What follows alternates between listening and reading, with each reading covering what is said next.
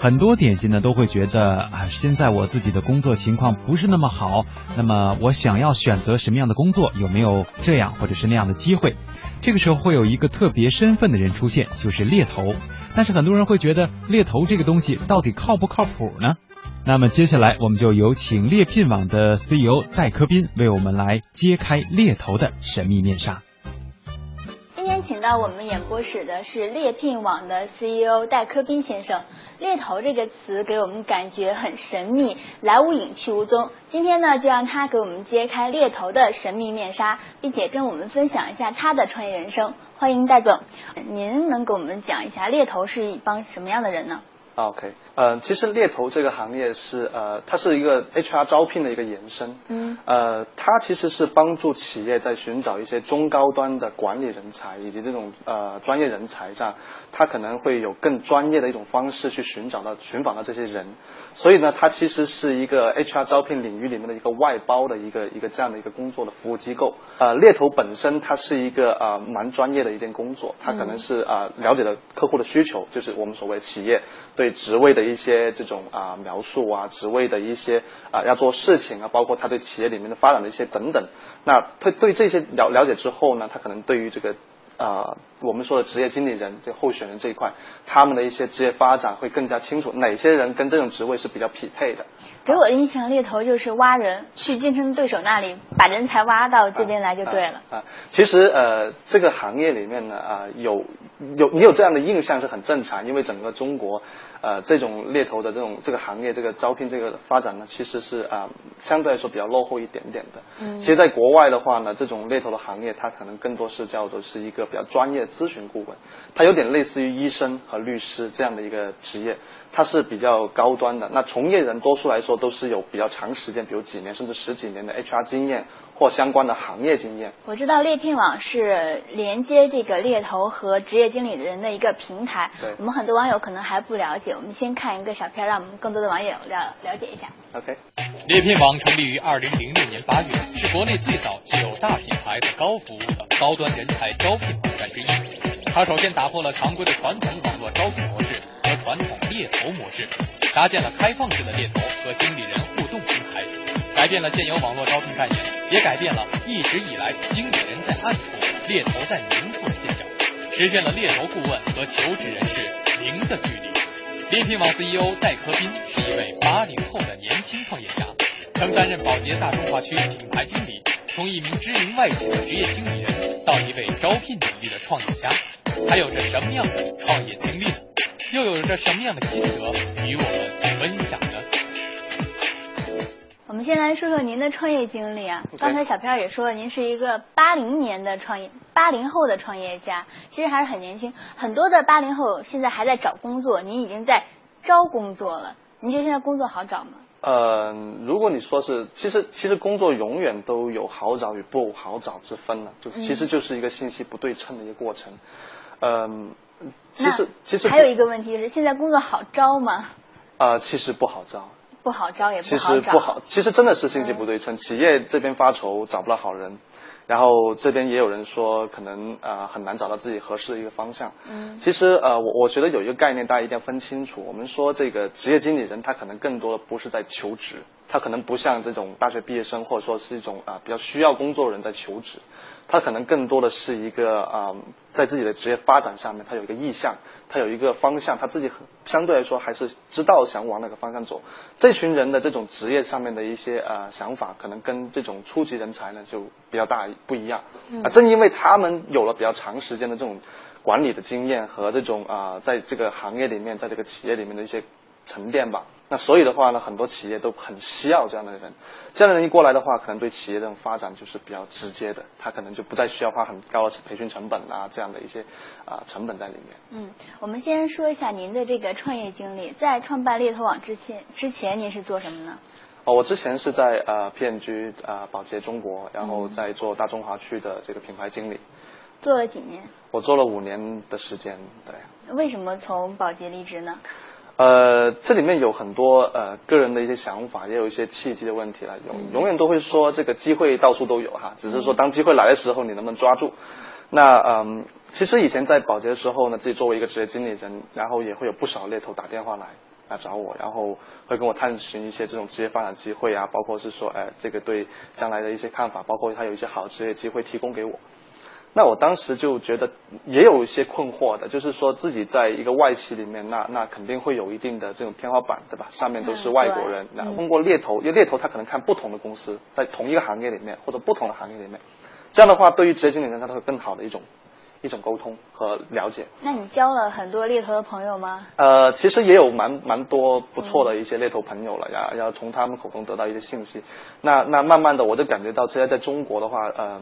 你会发现，就是呃，如果你上这种求职网站的话，你会发现海量的信息，然后你很难去判断哪个跟你是比较合适，因为你看信息不是仅仅看这个 JD，就是那个职位描描述，嗯，你可能不是仅仅看那个，你可能更多是看是说这个企业的文化，那企业的这个这个发展方向，这个企业你你你是否合适，然后整个公司的状态呀，包括将来是怎么样的，可能有很多很深层次的东西。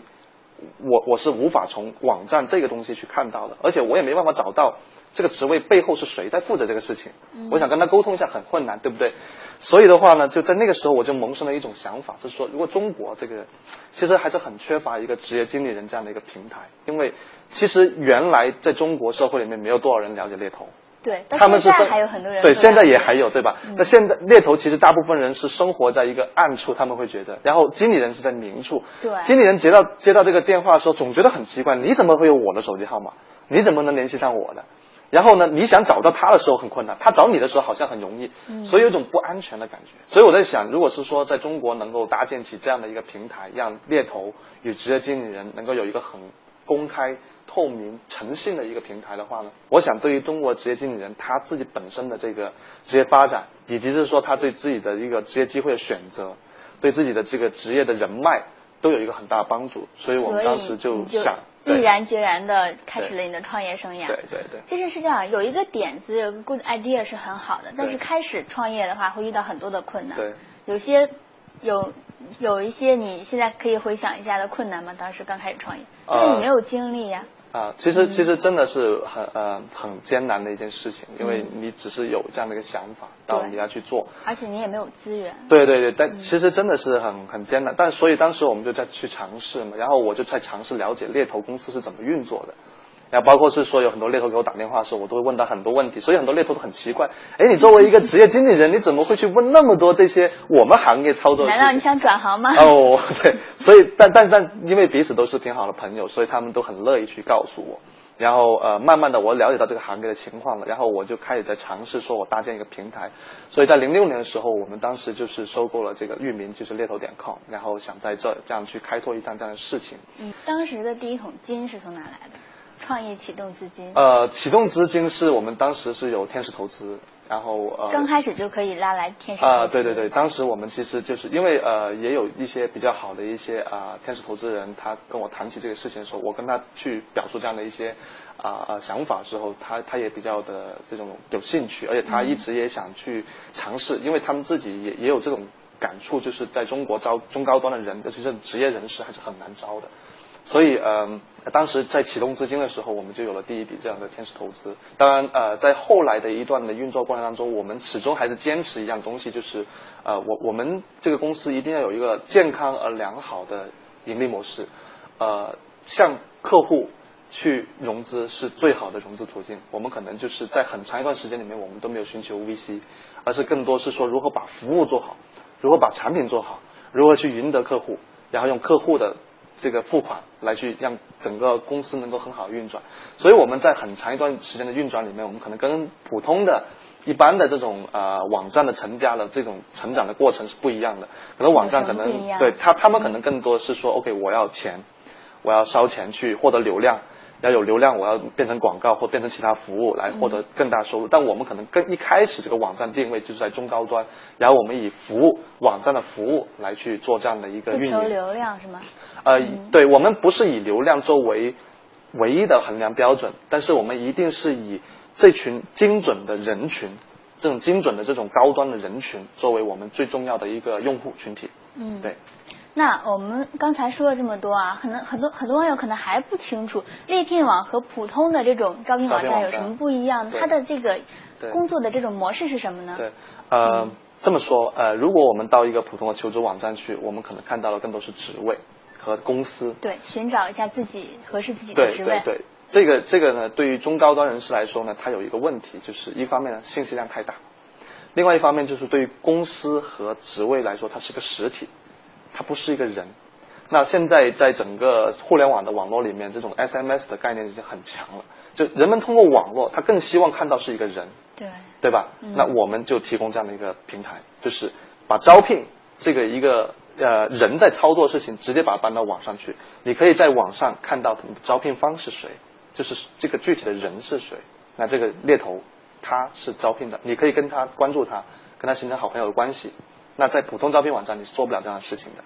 所以这个是一个第一个最大的区别，是说我们这边是一个人在操作这样的事情，然后是以人的互动来产生说对职位、对职业发展这样的一个关系。因为我刚才强调过一次，就是职业经理人他不像是一个求职方，他不是说现在我没工作，我要去找工作，他们的这种啊内在是说我有工作，我想看有没有更好的发展机会。我不着急。对，我不着急，但我更愿意是说我与呃，这样相关行业的人，或者说相关这这方面比较资深的人，我想跟他们先建立一个比较好的一个联系。那如果是有更好的机会时，我很愿意去考虑。嗯。所以他们的求职心态，他们的这种职业发展的意向，跟一般的这种求职者是不一样的。慢慢来是吧？对，所以所以正因为这样的话，在这个群体里面，我们打造了一个是这样的一个人际脉络的一个互动的在线的一个平台。那这个平台就跟一般的求职网站不一样，求职网站就是我在上面我注册一份简历，然后我看看这个职位合不合适我投递，不合适我不投递。但我们这里不是这样的，我们可能更多是一个职业发展的一个一个这样的一个人脉的一个社区。哎，那这个和那个猎头招聘又有什么不一样呢？啊，猎头招聘其实呃是蛮相似的，嗯，并没有太大的不一样，只是把很多的猎头聚集到一起。其实应该这么说，我们把很多猎头的一些为为什么之前我很长一段时间我自己也在研究猎头，我自己也在做猎头，就是我想真正了解一下猎头是怎么运作的。那我我了解之后，我就把猎头很多的运作搬到互联网上去。其实你会看到，现在互我们的我们在在线认证，我们审核它、认证它通过了猎头，将将已经超过一万二千个，在全国。我们职业经理人可以去对猎头进行评价。有那些很低的那种垃圾股的猎头吗？呃，被发现了。应该会有的。我们就曾经就是处理，因为我们呃猎聘网就是你如果呃去了解到我们公司，你会看到我们有很多的这种啊审核人员啊，嗯，然后还有很多后台处理人员，对不对？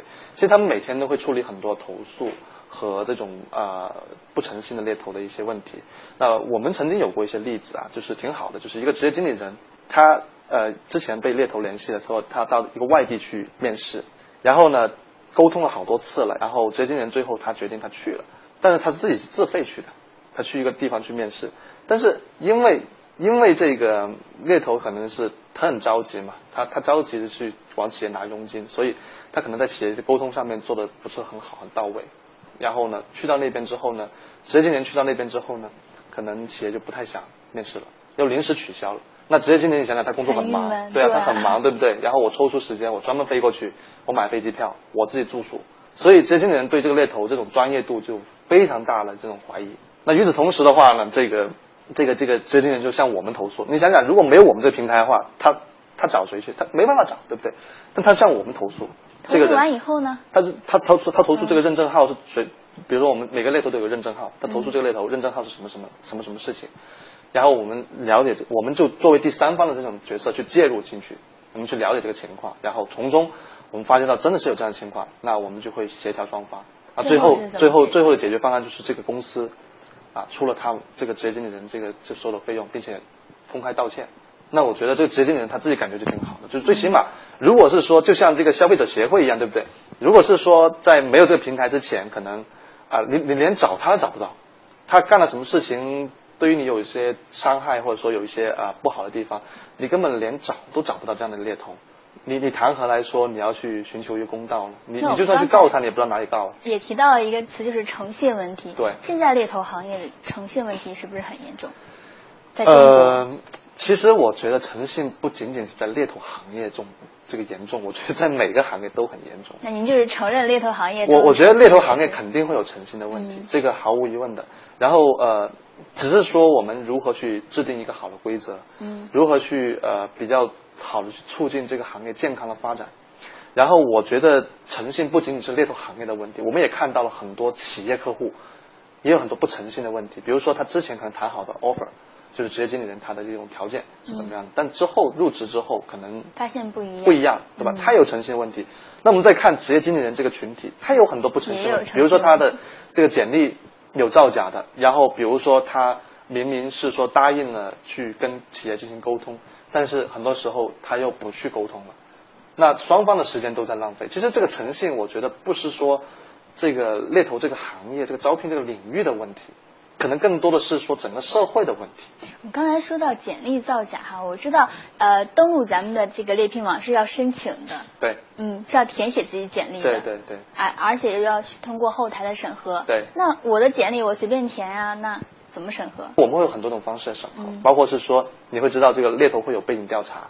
对，我们也会做很多的这种背景调查，所以我们其实整个团队后期团队还是相对比较忙碌的。嗯，他们会做很多这种背景调查的东西啊，包括是说这个对简历的这种呃真实性的审核啊，包括我们也有自己的一些一套技术水平的审核。比如说很简单一个例子，如果你填写你的工作年限是很长的，比如说十几年，但是你在填写你的这个这个大学经历的时候。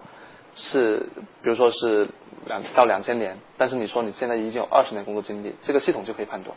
哦，自动判断。对，系统就可以判断。那技术是一种审核方式。那我们你看到，昨天你看到我们有很大的后续团队在后面，那团队他们也会进行电话沟通、审核等等。所以，所以呃，我们只能，我们不能够保证说百分之一百是我们认为它是真绝对诚信的，只能是说在我们的努力之下，我们尽可能的让这个平台是诚信。然后是一个很好的一个对职业经理人、猎头和企业客户是一个相对比较比较坦诚、比较诚信的这样的一个平台。嗯，我昨天呢也专门咨询了一个咱们的会员，对，是我的一个朋友，对，他给我的反馈就是啊，那些猎头发布的职位都很炫哈，让他怦然心动那种，但是很多都是某知名行业、某世界五百强，对，他就觉得。世界五百强，你世界第一强也是一强，世界五百强的第五五百名也是，就是很模糊，这种信息是不是有有些不对称？对，其实我我想就是呃，接触过猎头的朋友们哈，就是我们的网民，比如说我们职业经理人，他们接接到过猎头电话的人呢，都会。知道有一个这样的情景，就是一开始就是说，先生你有没有先说方不方便哈？嗯。然后他说方便，然后我们会说我们现在有一些职业机会想介绍给您，然后呢都会跟你先透露一下这个职业机职业机会的大概，但绝对不会马上告诉你说，哎某某公司要招一个什么人。嗯。如果他一第一时间告诉你说某某公司他要招什么人的话，这种人这种猎头大家就不要接了，这一定是不专业的。为什么呢？因为企业在委托猎头的时候，它其实有很多种原因的。有说我招聘渠道狭隘，我找不到这样的人的原因，对吧？也有是说我出于保密的，因为我不想让那么多人知道我在招这样的一个职位，所以他会有这样的一个保密原则，就是我不希望大众都知道我在招。比如说我现在我我我我底下有一个副总裁，我觉得这个人很一般，然后我想做一个替换。那这种情况之下，如果是说呃 我在外面。公告出去的话，那这个现在在职这个副总裁他就很郁闷，他会对团队有很多负面的影响，对不对？那那于于于于于如果是这样的话，可能就不利于整个企业的发展。那可能更多时候企业是说我委托给猎头，哎，这个事情你要小心，要比较私密进行，不能够那么公开。所以呢，这种情况之下呢，就会有很多猎头在跟你沟通的时候，可能第一时间不会告诉你是哪个企业，但可能告诉你大概的情况是怎么样的。然后你可以去猜，但是猎头在没有确定你这个人是有兴趣，而且是说你相对比较合适的情况之下呢，他是不会轻易告诉你是哪一间公司来招。那所以在网络上，我们这个平台上也是类似的，我们绝对不会做一些事情是违背这个行业的本质，我们绝对不会去做一些伤害这个行业的客户的一些利益的事情。所以为什么我们这个网站？可能更多是一个人际脉络的一个关系，就是你必须得跟这猎头产生一个互动，之后你可能了解东西会更多。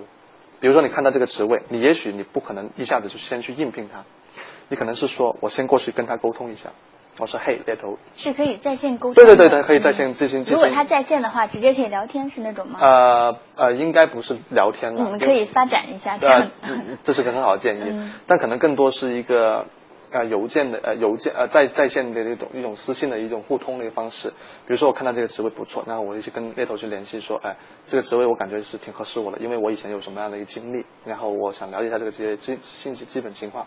那与此同时，你的基本信息猎头就会看到了，那他就会判断说你这个人合不合适。如果合适的话，他就会跟你来沟通，通过电话、通过邮件等等的方式来沟通。所以这个其实你看到这个这种招聘网站。跟一般的招聘网站是很不一样。其实最本质一点，就是因为这群人的招聘和这群人的职业动向发展就跟普通人不一样。但这群人其实在中国还是相当大的一个群体来的。嗯。所以，所以我们并不是在做一个小众的东西，我们只是在做一个很特别的一种招聘模式，把它搬到互联网上，仅此而已。嗯，我记得有一组数据啊，就是咱们第一季度的收入比去年多了六倍，也算是一个很大的跨度了。对。咱们的这个盈利模式。是什么样子的？其实我们呃也在这么多年哈，在不停的去尝试不同的方式，然后呃我们整个盈利模式其实现在看起来是相对比较清晰的。我我们的方式其实也是蛮突破于这个常规的这种啊招聘网站，常规的招聘网站可能仅向这种啊招聘方来去收取费用，对企业这种收取收取方式。那我们的话，可能除此之外，我们还更像这种职业经理人收取。会员费，这这这这这这一万多个猎头的招聘方，当他在寻找职业经理人的时候，他寻找的某个行业某个领域的职业经理的时候，只要你是符合他的条件的，我们会优先将你放在前面去推荐你。那这样的话，对于这种会员来说，他的这种呃被搜寻到、被找到的机会就大很多。嗯，就是因为之前我们也一直在谈嘛，其实这个招聘领域关键的一点就是因为信息不对称。如果信息一对称了，其实很多事情都解决了。猎聘网现在发展的这五年来，您觉得给您最大的感觉，整个的高端招聘有什么样的不一样吗？呃，确实有很大的一个感触。这这五六年的时间，嗯，刚开始的时候是什么样？刚开始的时候是这样的，就是在中国，呃，因为如果你回到五年前的话，其实即使是普通的招聘网站，都不是那么多人知道和使用。更不用说那种高端的招这个人士了。但是现在这几年发展的，这几年就发展的很迅速。在那个时候的话，可能呃高端人士这种事业发展呢，可能更多是靠朋友熟人介绍，然后甚至乎是说他可能是一个啊知道哪个企业，他主动去找到，那这种是比较少。但是绝大部分都用朋友介绍啊，然后熟人啊，然后推荐啊，包括那时候猎头比较多，线下的会比较多一些，嗯。但是这几年发展下来会很有意思，你看到就是啊，越来越越多的高端人士，因为他们比如说这五年下来哈，八零年的人都已经三十岁，三十二，三十二，三十二了，对吧？那这群人其实，在企业里面已经是中高级的管理干部。嗯。那这群人的话，他们有一个很好的网络使用基础，所以他们在这群人发展下来之后，他们可能对这种职业发展的方向上面，他对网络的这种。依赖度就更高，因为网络有个很大好处是什么呢？网络它可以自己一个人去操作，相对比较私密。因为当你在有一个职业发职业，你自己有一个职位的时候，然后你要寻找一个更好职位，你无论是通过朋友还是通过什么，都有点不太好意思。对对，而且都害怕这种信息会泄露出去，对吧？嗯。所以很多时候网络反而成为他比较私密的一种方式了。那么呢，现在我们刚推出了一个一个很好的一个功能是什么？我把手机给到这个平台网站，我们帮你保密。我们通过我们网站的方式转接过去，比如说一个猎头找到你，他看到你觉得你挺不错的，经历很好，但是他想找你，但是如果一下子就获取了你的手机的话，那其实将来你挺烦的，你的信息可能你就会有种担心是被泄露私隐，对不对？但是你可以通过，我们就提供一个服务，就是猎头会打电话到我们这里，我们帮你转接给你，而且你还可以设置你什么时候接听电话，比如说你从早上九点到十点啊十十二点上班时间不方便接，你就设置。中午十二点到一点钟可以接电话，晚上六点钟以后可以接电话，其他时间不接听电话。当这个时候猎头给你打电话的时候，我们是不会为你转接，同时我们会告诉猎头他设置了这样的一个时间。与此同时，我们再发个短信告诉你说，当时什么什么时间一个猎头给你打个电话，请你留意。所以我们做了很多对很细节的一些一些一些呃产品和服务，而这些产品和服务是一个呃，我们基于对这个行业和对这个职业经理的需求，真的是很很了解基础上去研发去做的。我想，一般的微博、一般的 SMS 的网站，他要做这件事情不是不行。我相信他们如果集中精力做这件事情，他肯定也能做得很好。但问题是，他们定位本身就是一个非常广。